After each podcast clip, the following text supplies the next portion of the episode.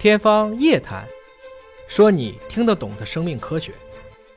赵老师，关于这个基因科技，在我们生活当中哪些方面是能够用得到的呀？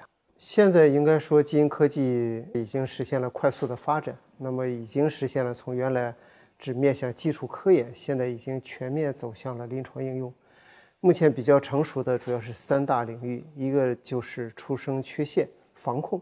那么我们可以通过对孕妇、对新生儿进行基因检测，可以做好出生缺陷的防控。那第二个领域呢，就是在肿瘤的防控领域，那么可以做到伴随诊断、肿瘤的早期筛查。那么第三个呢，就是在传感染的这个防控领域。那么众所周知的这次新冠，我们华大也是第一时间通过高通量测序的方法鉴定了病原体，同时研发出了核酸检测试剂盒。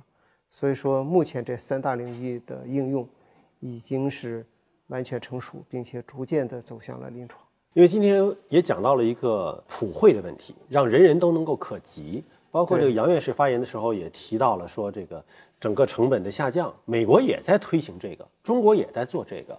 我们怎么样能够做到人人可及呢？因为目前来看，老百姓心中觉得基因检测还是有点贵。是要想做到人人可及，其实有几个策略。第一呢，首先你要做到平台自主、成本可控，因为这两个算是核心。当我们的核心工具、我们的检测设备如果都完全依赖于进口的话，单方面降低成本显然是不可能的。所以华大目前呢已经实现了核心的工具自我研发和生产，那么就使得我们的整体的检测成本可以大幅的下降。所以原来做人类基因组计划的时候，二十年前的成本大概是在完成一个人的全基因组需要三十八亿美金，那今天完成一个人的全基因组只需要大概两百美金左右。我想这就是成本大幅的下降带来的，就是未来人人可及的可能性。未来可能降到两百人民币嘛？我们在往这个方向在努力。我想大概五到十年期间，嗯，可能还用不了这个酒能够降到两百人民币。我想问问，在整个发展历程当中有没有什么困难？一个是基因技术在临床推广应用上有没有什么困难？还有一个是我们要把价格降下来有没有困难？一项检测技术从研发走到临床应用，其实这个中间的周期还是挺漫长的。因为新型的检测技术面向临床使用的时候，首先要经过大规模的临床验证，还要按照。国家相关的医疗器械监督管理条例进行资质的申报，那么这两个过程就导致整个研发成功以后，真正走入临床还需要大概两到三年甚至更长的时间。那么基因科技的发展目前是日新月异，也可能在两到三年以后，新的技术就可以出现，甚至是迭代。那么这个过程中呢，就使得我们不得不去加快。临床验证和资质申报的周期，我想这是一个挑战。那第二个呢，就是我们其实呢，新的就是今年六月一号实施的医疗器械监督管理条例，那么也给未来的对新技术的出现，相当于开了一个我们称之为 LDT 的口子。那么这个 LDT 模式的实施，可能对新技术的临床应用会带来一个新的契机。LDT 是什么？LDT 呢，原来是起源于美国，它更多是叫实验室自建模式。嗯，啊，也就是说，当临床有检测需求，但是并没有上市的检测技术或者是产品的时候，临床的医生可以根据需求自行在实验室研制新的技术，那这个技术用用于做这种检测服务。嗯，所以大部分的基因检检测技术其实是。可以走到 LDT 的这种模式。您说的这个新的管理条例，嗯，它对这个新技术的发展应用，您觉得会有什么样的支持，或者是可能会有什么新的挑战？新的监管条例呢，首先还是鼓励了医疗器械的创新，嗯，我想这是一个好的方向。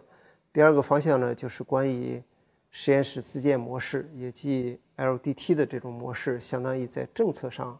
合法化，嗯，所以现在已经有地方政府，主要是上海浦东，已经开启了 LDT 这个资质的模式的申请，所以我想这个会对很多基因检测技术相当于在资质获批方面走了一个捷径。但你如果是实验室自建，包括试剂可能都是自己研发，对，它的监管、质量体系的保障谁来负责呢？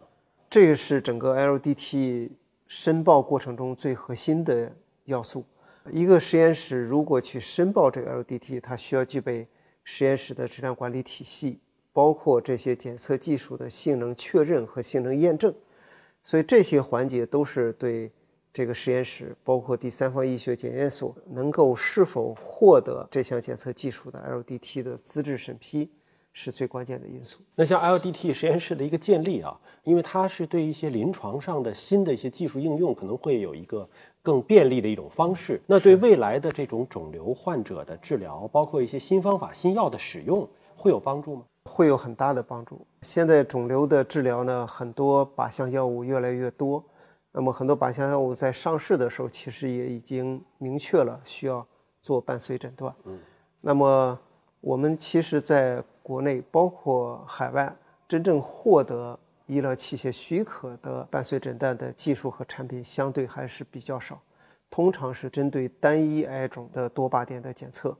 那么对于多癌种的，目前还没有获批，所以说未来 LDT 的模式可能会对多癌种，甚至包括很多基于血液 ctDNA 的这种肿瘤的早筛等等来说，都可能是一个很好的一个解决方式。人类和癌症的斗争已经有这么多年的时间了啊，包括美国政府多年之前就喊出过要战胜癌症这样的一个口号，但到今天为止，我们好像还看不到彻底战胜癌症的一个希望啊！您怎么样的预判一下人类和癌症的这个斗争还要打到什么时候？什么时候我们真正可以战胜癌症？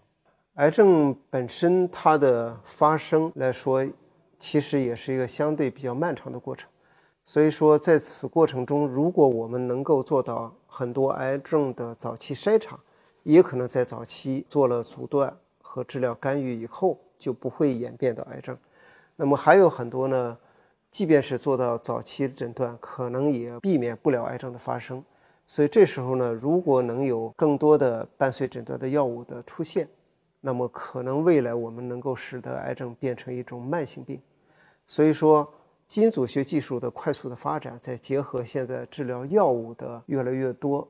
那我想，可能未来的状况可能就变成呃，一部分癌症通过早期的筛查可能会避免癌症的发生。那么另外一部分呢，通过精准的用药的治疗，那可能未来会变成一种慢性病。我想这个可能会跟人类长期会共存。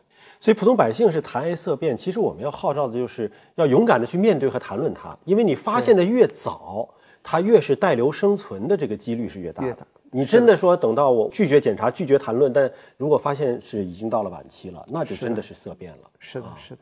好，谢谢周老师。好，谢谢小飞。